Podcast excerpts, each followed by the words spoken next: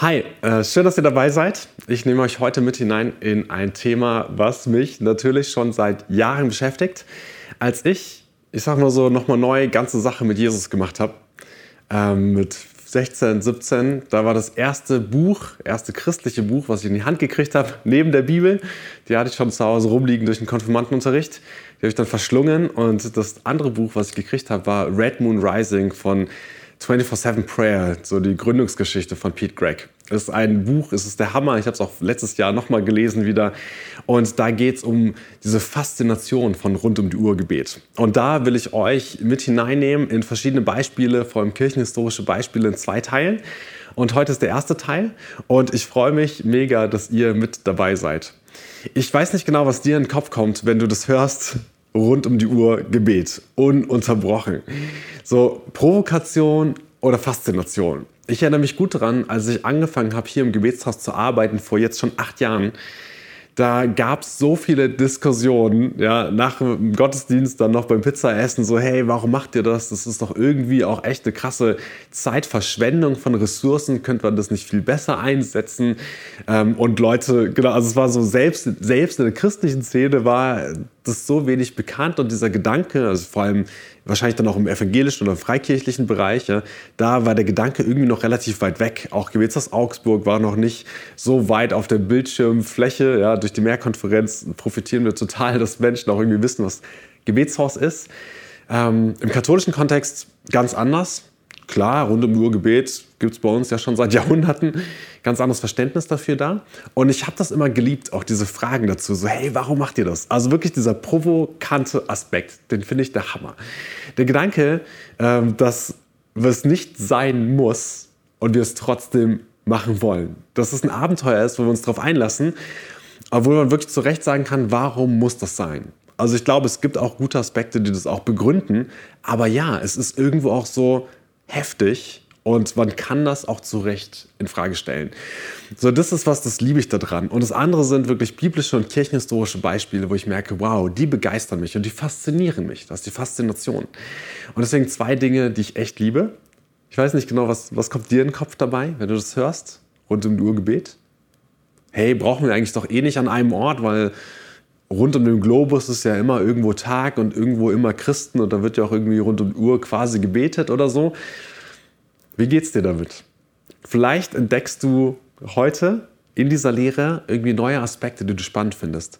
Und ich finde auch für uns als Gebetshausgemeinschaft, vielleicht äh, hörst du, vielleicht ist der ein oder andere Mitarbeiter auch mit dabei, der sich das anhört heute. Und auch für uns als Gemeinschaft finde ich das voll spannend, mal wieder, immer mal wieder reinzugucken in das, was wir Kernvisionen nennen von uns. Und die echt krass ist. Vielleicht als allerersten Gedanken, bevor wir uns Modelle hier auf der Erde anschauen, zwei verschiedene Stellen in der Bibel, wo wir, ich sag mal, auf Thronsaal-Szenen stoßen. Und das haben wir einmal in Jesaja 6 und in Offenbarung 4 und 5. Und daraus lese ich gerade was vor. Und ich finde das echt spannend, dass wir manche Stellen haben, wo wir, wo die Bibel uns einen Blick eröffnet auf diese Szene des Thronsaals, wo Gott thront im Himmel, souverän da ist. Und das sind nicht viele Einblicke. Wir kriegen immer mal wieder ein paar und die sind unglaublich faszinierend. Und die eine, die kennen vielleicht viele, ist in Jesaja 6. Also als ich angefangen habe, auch damals dann die Bibel durchzulesen irgendwie und die Hoffnung für alle im Schulbus und sonst wo ähm, zu lesen, da sind mir diese Stellen so ganz frisch aufgefallen. Da kannte ich die Bibel auch noch nicht besonders viel. Und die hatten schon damals voll den Impact auf mich, obwohl ich noch gar nicht viel durchdacht habe in irgendeiner Weise. Und Jesaja 6 war so eine, die sticht ins Auge, wenn du anfängst, Jesaja zu lesen. Und ist zum Glück auch noch recht weit vorne von diesem sehr langen Prophetenbuch. Jesaja 6, Vers 1 bis ungefähr 4. Da schreibt Jesaja: Im Todesjahr des Königs Usia, da sah ich den Herrn sitzen auf hohem und erhabenen Thron, und die Säume seines Gewandes füllten den Tempel. Seraphim standen über ihm, jeder von ihnen hatte sechs Flügel. Mit zweien bedeckte er sein Gesicht, mit zweien bedeckte er seine Füße und mit zweien flog er. Und einer rief dem anderen zu und sprach, Heilig, heilig, heilig ist der Herr der Herrscharen. Die ganze Erde ist erfüllt mit seiner Herrlichkeit. Da erbebten die Türpfosten in den Schwellen von der Stimme des Rufenden und das Haus wurde mit Rauch erfüllt. Wow, was für eine Stelle. Kleine Side Note, diese beeindruckenden Engel mit diesen sechs Flügeln und die ihr Gesicht verdecken und ihre Füße, die müssen von unglaublicher Schönheit sein und dort fliegen und sich gegenseitig zurufen. Der, der hier in unserer Mitte sitzt, der ist heilig, heilig, heilig. Ein Kernthema von, von Rainer. Und das Wort Seraphim, da steckt das hebräische Verb Saraf drin, also brennen. Und das heißt irgendwie Seraphim in Verbindung zu bringen mit die Brennenden ja, oder die Verbrannten. Das klingt ziemlich heftig, irgendwie von der Heiligkeit Gottes, von der Herrlichkeit Gottes ergriffen, strahlend durch und durch, voller Schönheit und absolut beeindruckend. Ich finde den Namen von diesen Engeln total toll. Das ist eine Thronsaalszene, da geht es dann weiter. Das ist dann die Berufungsszene von Jesaja, ähm, die echt auch super cool ist und so menschlich. Er sieht das Ganze und sagt sich: Oh nein, und was mache ich hier als Mensch? Was mache ich hier? Ähm, ich passe hier irgendwie nicht rein. Ja? Und, und, und Gott nimmt ihn doch mit rein in seinen Auftrag. Und dann gibt es eine andere Thronsaalszene. Und die ist in der Offenbarung 4 und 5. Also es gibt noch ein paar andere, aber das ist auch eine, die finde ich total beeindruckend und die wird über auch einige Seiten hinweg, sage ich mal, geht es in der Offenbarung immer wieder rund um diesen Thron ähm, und den Thronsaalen, was davon ausgeht.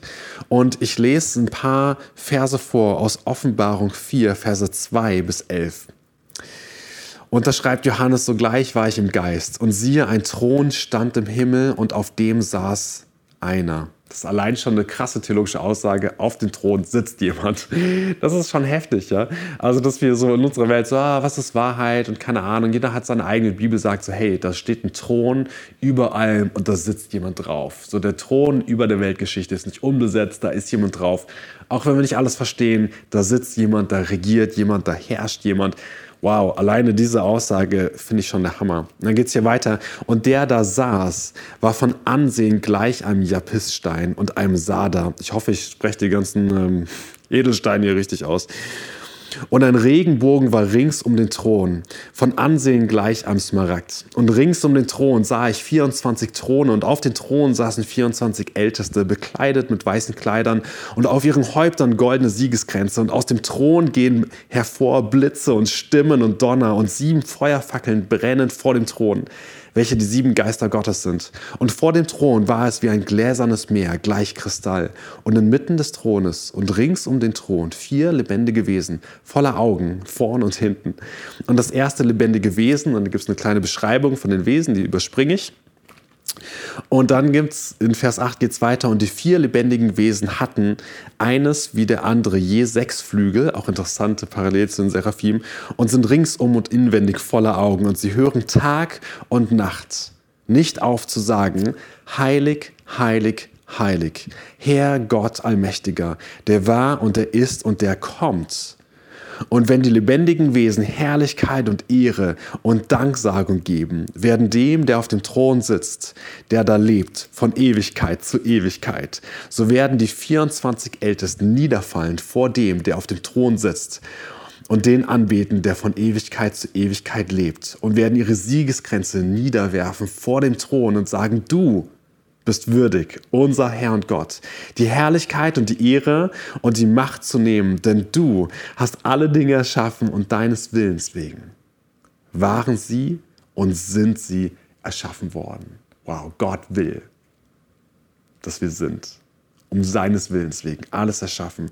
Und diesem Gott wird zugerufen, du bist heilig, du bist würdig und alle Danksagung, aller Lob. Und da ist eine riesige Szene, die sich hier entfaltet und die geht noch weiter in dem Kapitel 5.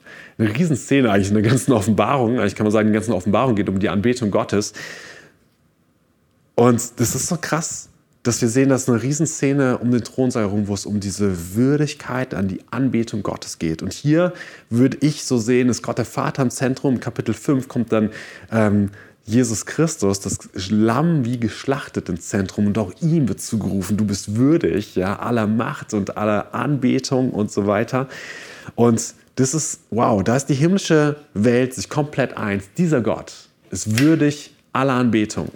Und das ist etwas, wo ich sage, das ist eigentlich der Ursprung. Ja, man könnte jetzt mal ein bisschen krass gesagt sagen, der Ursprung von allen Verständnis rund um die Uhr in irgendeiner Weise zu beten hier, na nicht allen, aber viel davon, ein ganz wesentlicher Grundstein davon ist, das Wissen und die Erkenntnis, dass im Himmel Gott rund um die Uhr angebetet wird. Man könnte sagen, unsere Versuche, das hier zu tun, ist so ein bisschen wie Vater unser, wie im Himmel, so auch auf Erden. Wollen wir ein Abbild davon sein. Mike Bickel, ähm, Gründer von dem Gebetshaus in Kansas City, ist so die Mutter aller Gebetshäuser, wer es nicht kennt, gerne mal googeln. Der sagt, The worthiness of God demands 24-7 worship. This value will be expressed forever.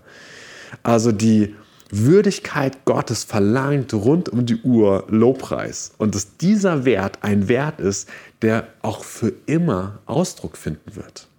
Wow, wie im Himmel, so auch auf Erden. Und wenn ich weiter gucke, und das ist nur dieses, okay, so sieht es im Thronsaal aus. Es gibt so Lieder, die bewegen mich dann manchmal, wenn es dann heißt, uh, Center of Unbroken Praise. Ja? Oder so dieses, so er ähm, ist umhüllt von Lobpreis und Licht die ganze Zeit. Wow, das ist so im Himmel. Und einer der ersten, von denen wir lesen, dass er auf die Idee kam, rund um die Uhr Gebet bzw. Lobpreis zu etablieren, ist ungefähr 1000 vor Christus David. Und zwar schlägt er in Jerusalem ein Zelt auf. Und das ist krass, weil diese Geschichte, klar, die Gebetsweisler kennen die, glaube ich, in- und auswendig. Aber das war mir vorher auch nicht aufgefallen, als ich, obwohl ich die Bibel auch schon ein paar Mal gelesen hatte äh, bis dato. Aber dass es eine Zeit gibt zwischen der Stiftshütte, die die Israeliten mit durch die Wüste nehmen, und dem Tempel, wo Salomo dann das erste Mal einen Tempel baut. Dazwischen gibt es eine Phase, da stellt David ein Zelt auf in Jerusalem, bringt die Bundeslade, die der Inbegriff der Gegenwart Gottes ist, also im Alten Testament, bringt die Bundeslade und stellt sie in das Zelt. Die ganzen Opfer und alles gehen weiter am in der Stiftshütte, ja, also die ganzen priesterdienstlichen Sachen, die so Vorschrift waren. Und er sagt aus einem Überfluss seines Herzens heraus, sagt er, ich möchte gern die Gegenwart Gottes da haben, wo mein Regierungssitzer ist. Ich möchte, dass er, und das ist auch sein Wunsch später für den Tempel, dass er auch in einem Palast, ich wohne in einem Palast und Gott in einem Zelt, ich will auch einen Palast bauen, einen Tempel bauen. Das ist der Ursprung ne, vom, vom Tempel. Ähm, Ne? Aber das soll sein Sohn fortführen, weil da sagt er, sagt Gott, ne? genau, David, du hast ein bisschen zu viele Kriege geführt und Blut vergossen und ein paar Sachen gemacht, hm, weiß ich nicht. Lass deinen Sohn das mal machen, aber Gott lässt das zu. David stellt diese Bundeslade in das Zelt und da setzt er rund um die Uhr Lobpreis ein. Und da lese ich euch nur ein paar Kernauszüge raus. Und die sind einfach krass und da liest man schnell drüber hinweg. Ja, das steht nämlich in Erste Chronik und alleine so äh, Erste Chronik, wo ist das eigentlich? Ja, Samuel, Könige, mh, ja, Chronik, ja, also genau, das ist schon so, wo ist das?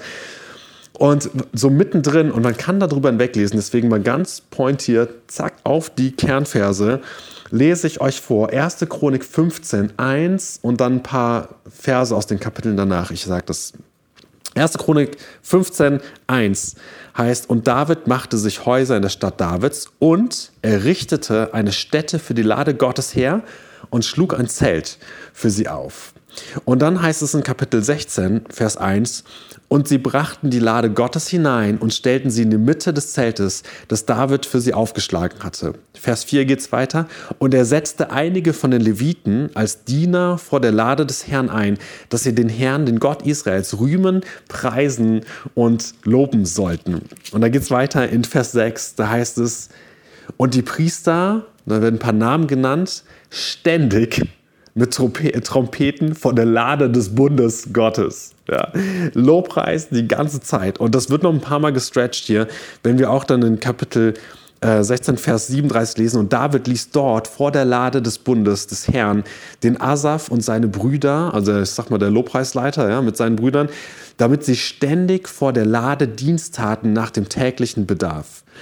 Den Herrn, Vers 41, zu preisen, dass seine Gnade ewig währt. Wow, Gottes Gnade im Mittelpunkt. Und dann sehen wir noch, welchen Aufwand sie getragen haben. Dann könntest du denken, ja, okay, gut, Asaf und ein paar Leute, kann man, ne, soll sagen, ja, war jetzt vielleicht nicht so heftig. Ähm, und dann aber zu sehen, was für einen Aufwand die betrieben haben, wenn wir in Kapitel 23 Vers 5 lesen, dass David 4000 Leute eingesetzt hat, die den Herrn loben mit Instrumenten, die ich zum Loben gemacht habe. 4000 Musiker. Leute, das war nicht so, wir machen mal eine halbe Stunde Lobpreis am Tag. Ja? 4000 für rund um die Uhr Lobpreis vor der Lade Gottes. Heftig. Ich meine, das ist so, selbst für unsere heutigen Verhältnisse ist das voll krass. Ja? Also ich meine, selbst Kansas City ja, hat, keine Ahnung, 2000 Mitarbeiter oder sowas, ja, also irgendwie 1000 fest, 1000, die da durchlaufen, war so mein letzter Stand. Vielleicht sind es auch mehr mittlerweile, keine Ahnung.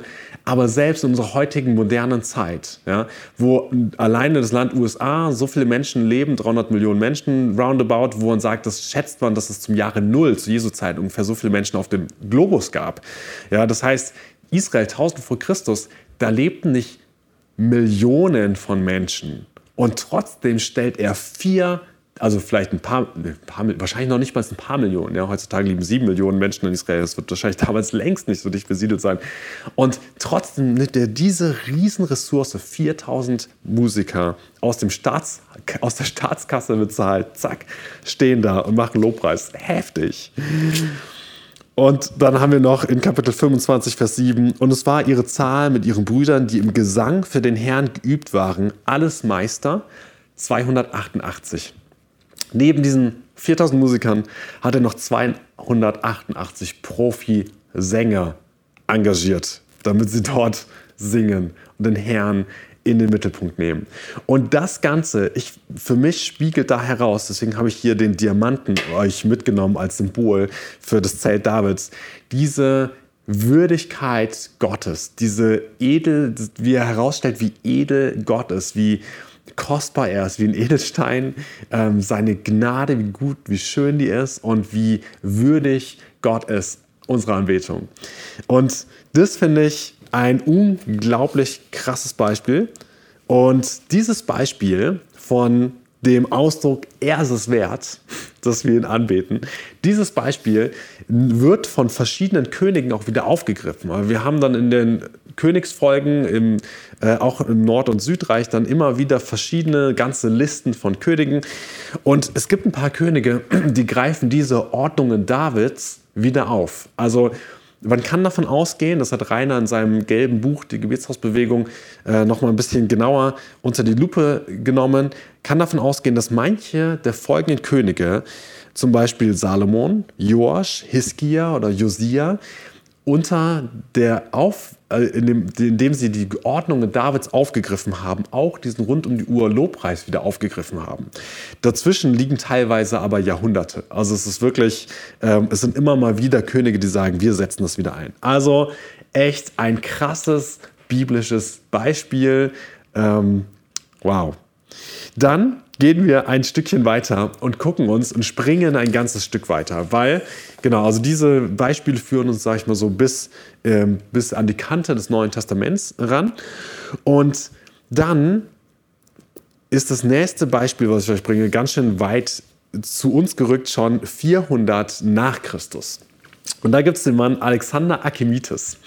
Und Archimedes, das hat irgendwie die, was mit Schlafen bzw. schlaflos zu tun. Ähm, und dieser Alexander, der Schlaflose, ist ein echt spannender Mann. Der hat, äh, der war ein römischer Offizier und der hatte richtig Leidenschaft für Jesus. Und der hat, ähm, nachdem er Ausbildung in Konstantinopel gemacht hat, also ich sag mal so bei der Elite, hat er irgendwann begriffen, dass er alles stehen und liegen lassen will für Gott. Er hat diesen Vers aus Matthäus 19, Vers 12 ganz wörtlich genommen, wo es heißt, also sorry, ich hoffe, ich springe euch nicht zu schnell. Ne? Also wir haben, ich bringe euch noch ein, zwei ähm, kirchenhistorische Beispiele und dann geht es nächste Woche weiter mit weiteren. Und ich versuche mal ein bisschen rauszuarbeiten, was sind die spannenden Facts über diese Beispiele. Und bei Alexander von Archimedes heißt es, oder Archimedes heißt es, dass er diesen Vers aus Matthäus 19, wenn du vollkommen sein willst, so gehe hin, verkaufe deine Habe und gib den Erlös den Armen und du wirst einen Schatz im Himmel haben und komm, folge mir nach. Dass er diesen Satz ernst genommen hat, alles verkauft hat und irgendwie erstmal zack ab in die Wüste gegangen ist und die Einsamkeit gesucht hat. Ich finde das beeindruckend, wenn Menschen in der Geschichte sagen, dieser Vers hat für mich persönlich ein Berufungselement und ich nehme den ganz ernst und handle danach. Man könnte es auch ganz anders auslegen wahrscheinlich und irgendwie sagen, das ist so eine Herzensrichtung oder sowas. Und das ist, glaube ich, auch alles legitim. Aber diese Deutungsebene zu nehmen, ich mache das jetzt so radikal, wie es hier ist. Ich glaube, Franz von Assisi hat das ganz ähnlich gemacht. Vielleicht war das sogar der gleiche Vers, ich weiß es nicht ähm, aber so ähnlich, was ihn auch dazu bewoben hat, genauso alles hinter sich zu lassen. Und so findet sich also Alexander Archimedes in der Wüste wieder. Das erste, wovon wir hören, als Alexander danach irgendwie wieder auftaucht, da macht er sich aber auch direkt eine kleine Geschichte, sag ich mal, ähm, schreibt er sich. Äh, die erste Sache ist nämlich, dass er wieder zutage tritt, indem er Brandstiftung an einem heidnischen Tempel begeht. Okay, bisschen heftig. Ich würde sagen, muss man ja nicht machen. Ähm, aber genau, ja, irgendwie so sein Eifer für Gott, sein Wahn, I don't know, war irgendwie krass. Ja, lassen wir das mal weiter unkommentiert. Er kommt ins Gefängnis, wahrscheinlich vollkommen zu Recht. Nicht wahrscheinlich, vollkommen zu Recht. Und was im Gefängnis passiert ist, dass der, Geschäfts-, äh, der Geschäftsvorsteher, nein, das wahrscheinlich nicht, der Gefängnisvorsteher und seine gesamte Familie sich bekehren und Jesus kennenlernen durch Alexander Archimedes. Er ist irgendwie wieder raus, treibt sich wieder irgendwo rum, wahrscheinlich wieder zurück in die Wüste. Und dann wird er eines Tages überfallen von einer Räuberbande. Und diese Räuberbande, die ihn irgendwie ausraubt und alles nimmt, die lernen durch ihn auch Jesus kennen. Und diese Räuber werden seine ersten Mönche und der Grundstock seines Klosters. Das finde ich einfach abgefahren. Und um diese Räuberbande herum sammeln sich im Laufe der Zeit, ja, bis, ich sag mal, zum Ende seines Wirkens, bis zu 300 oder 400 Mönche, die sich um ihn herum versammeln. Das ist einfach nur ein krasser Typ. Deswegen konnte ich nicht anders, als dem Mann als Symbol zwei Äxte zu verpassen, weil der einfach so heftig ist. er macht dann in, in Konstantinopel oder in der Nähe von Konstantinopel macht er dann ein Kloster auf und dort fangen sie wirklich an und rund um die Uhr zu beten. Und dafür haben sie vor allem 1. Thessaloniker 5,17, das ist auch wieder diese Radikalität, würde ich sagen, von Alexander Archimedes, wo es heißt, betet ohne Unterlass im Thessalonikerbrief. Ganz ernst genommen, ich sag mal ganz wörtlich, okay, los geht's, wir beten ohne Unterlass als Gemeinschaft. Und bei ihm ordne ich auch dieses Gleichnis sehr stark zu aus Lukas 18, äh, wo es heißt, ein Gleichnis dafür, dass sie alle Zeit beten und nicht ermatten sollten. Sollte er das Recht seiner Auserwählten nicht ausführen, die Tag und Nacht zu ihm schreien. Also puff, wirklich dieses Gebet Tag und Nacht vor Gott. Ich finde, das passt irgendwie zu diesem Charakter auch von Alexander. Und Lukas 18, 1 bis 7, lest das Gleichnis gerne nochmal nach, was Jesus uns gibt. Das ähm, Fürbitte, auch gerne irgendwie dieses ohne Unterbrechung rund um die Uhr. Klar, immer die Frage, wie will man das genau auslegen. Ja, man muss das wahrscheinlich nicht genauso machen, wie die Jungs das gemacht haben, aber ein super spannendes Beispiel, dass Fürbitte echt zu allen Tages- und Nachtzeiten richtig relevant ist. Gut, ähm, dieses Kloster brachte uns einen Brauch rein, der uns deswegen in der Kirchengeschichte begleitet, den man, nennt man Laus Perennis. Und das ist die, das, also genau, dieses Wort für ewiger Gottes, ewiges Gotteslob, dass man sagt, das sind die Orte, wo Gott rund um Uhr angebetet, verehrt und ähm, Fürbitte gebracht wird. Und diese das Kloster prägte damit ganz viele Klöster, die danach kommen. Man muss auch wissen, das ist so die Anfangszeit der Klöster. Also in den ersten 200 Jahren, soweit ich weiß, gab es noch nicht groß Klöster, ähm, vielleicht Einsiedeleien oder sowas, aber das ist auch so die Anfangszeit der Klöster und dieses Kloster prägt ganz enorm die Geschichte der danach folgenden Klöster mit. Und auch zum Beispiel diese sieben Gebetszeiten ähm, der Benediktiner, die sich auch auf Psalm 119, Vers 164 beziehen. Ähm, auch diese Regel oder dieser Brauch bei den Benediktinern ruht letztendlich, beruht letztendlich auf dieser Geschichte von diesem Kloster von Alexander Archimedes.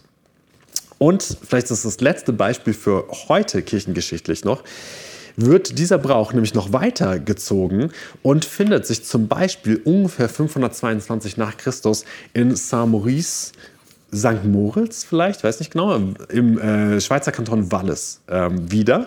Und das ist auch eine zutiefst bewegende Geschichte. Und die habe ich auch in der Vorbereitung zu dieser Lehre, beziehungsweise zu dieser Lehre, die ich auch in der Gebetshausschule bei uns gehalten habe, nochmal ganz neu auch entdeckt. da war ich so, oh, ich habe Lust, da hinzufahren, weil es ist nicht weit, keine Ahnung, drei Stunden, Genfersee, ein bisschen rechts von uns aus, ja, also irgendwie darunter. Ähm, rechts, geografischer Fail. Also Genfersee, ein bisschen südöstlich davon ist Saint-Maurice. Und hier gibt es die Geschichte, ähm, und die lese ich euch am besten vor, von einem Kirchenhistoriker, der ein paar Sätze dazu geschrieben hat. Und er schreibt, um 300, also noch ein bisschen, ne, 522, sagt, ah ja, das ist später, genau. Die Geschichte fängt einige Zeit früher an. Um 300, zur Zeit der großen Verfolgung, empfangen nach der Legende, also Großverfolgung, vielleicht auch hier ein Satz, ähm, Christentum war noch 300 äh, nach Christus noch nicht Staatsreligion im Römischen Reich, sondern Christen waren genau im Gegenteil wirklich voll litten unter Verfolgung und vielen Schuldzuweisungen. Um 300, zur Zeit der großen Verfolgung, empfangen nach der Legende 6600 Soldaten aus Theben in Ägypten in Agaunum, das ist jetzt das heutige Samoris in Wallis, von Kaiser Maximian den Befehl, Christen dagegen zu den Richtstätten zu schleppen. Also, dass die halt da, genau, sag mal, angeklagt werden für ihr Christsein. In anderen Quellen habe ich gefunden, dass hier der, der ähm, eigentlich sie nicht nur die Christen aus der Gegend zusammentreiben sollen für, für Gerichtsverfahren, sondern dass sie auch an diesem Ort dem Kaiser opfern sollten als wir huldigen ihn als Königs, äh, als Gottesfigur. Ja? Ähm, und man weiß nicht genau, es ist Legende, ja, was genau stattfand, aber ganz klar ist, die ganze Legion weigerte sich, den Befehl auszuführen. Also ganz klar in der Legende. Also wir haben hier nicht ganz genau Berichte zu.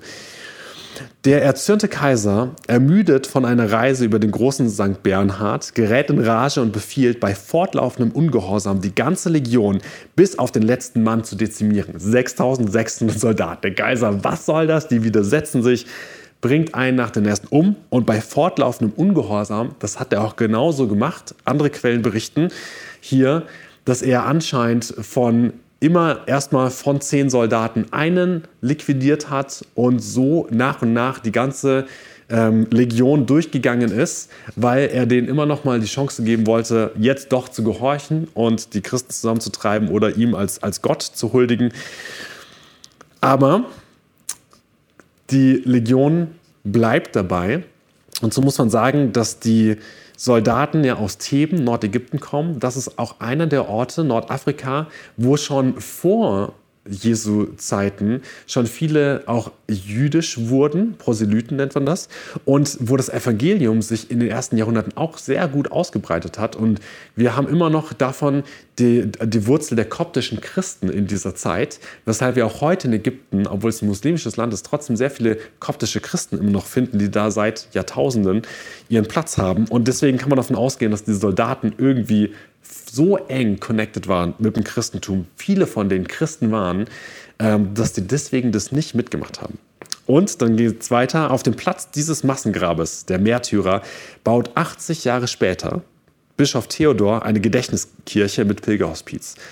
Scharen frommer Männer und Frauen wandern ins Wallis und siedeln sich hier an, um in der Nähe des großen Totenfeldes zu beten, zu fasten und ein stilles, gottgefälliges Leben zu führen.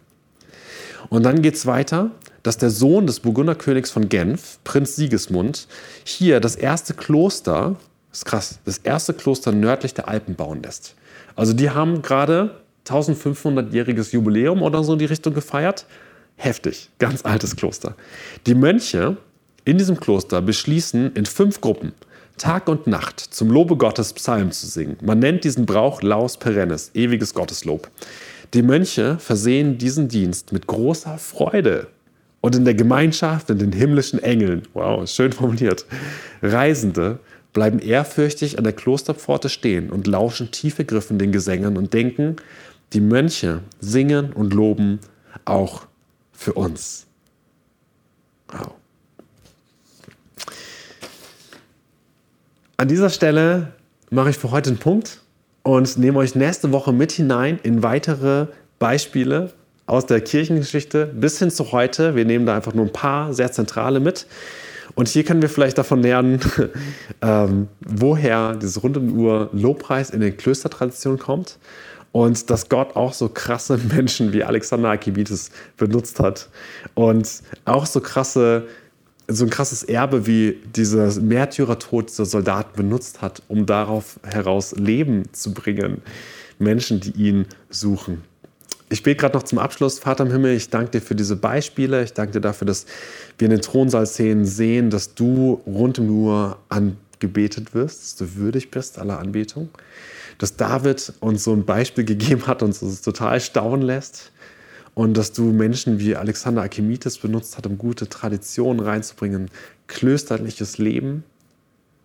Und ich danke dir, dass wir von diesen Geschichten lernen dürfen. Und dass solche Sachen wie in Saint-Maurice, dass der Tod nicht das letzte Wort hat, wo diese Menschen umgebracht werden, sondern dass da neues Leben entsteht und dass das echt ein Same ist von geistlichen Leben. Und ich frage danach, dass du in uns weiterarbeitest mit den Aspekten, die für uns irgendwie auch gewinnbringend sind, an denen wir uns stoßen als Provokation oder die uns interessieren als Faszination. Herr, wirke du in uns nach mit den Gedanken. Amen. Bis nächste Woche.